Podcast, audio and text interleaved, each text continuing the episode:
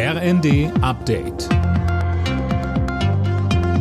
Stündlich neu. Auf den Punkt informiert. Ich bin Finn Riebesell. Guten Morgen. Nach einer Massenpanik mit zahlreichen Toten in Seoul kommen Beileidsbekundungen aus der ganzen Welt. Über 150 Menschen sind in der südkoreanischen Hauptstadt ums Leben gekommen. Mehr von Dennis Braun. Der tragische Vorfall ereignete sich bei der ersten großen Halloween-Feier seit Beginn der Corona-Pandemie. Tausende Besucher feierten dabei in den engen Straßen eines Vergnügungsviertels. Dann kam es zur Massenpanik. Menschen fielen hin, wurden totgetrampelt und schwer verletzt. Kanzler Scholz schrieb dazu auf Twitter, Unsere Gedanken sind bei den vielen Opfern und ihren Angehörigen. Deutschland steht an ihrer Seite.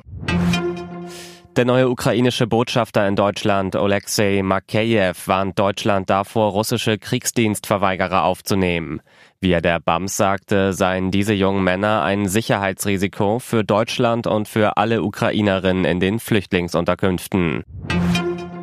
Die Brasilianer entscheiden heute, wer ihr neuer Präsident wird. Der rechtsextreme Amtsinhaber Bolsonaro oder der linke frühere Präsident Lula.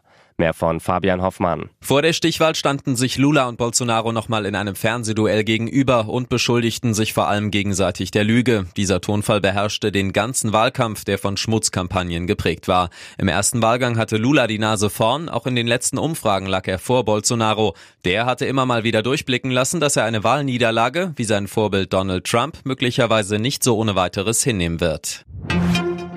Und noch zur Formel 1. Beim großen Preis von Mexiko startet Red Bull-Pilot Max Verstappen heute von der Pole Position. Zweiter beim Qualifying wurde George Russell im Mercedes. Direkt dahinter steht Teamkollege Lewis Hamilton. Alle Nachrichten auf rnd.de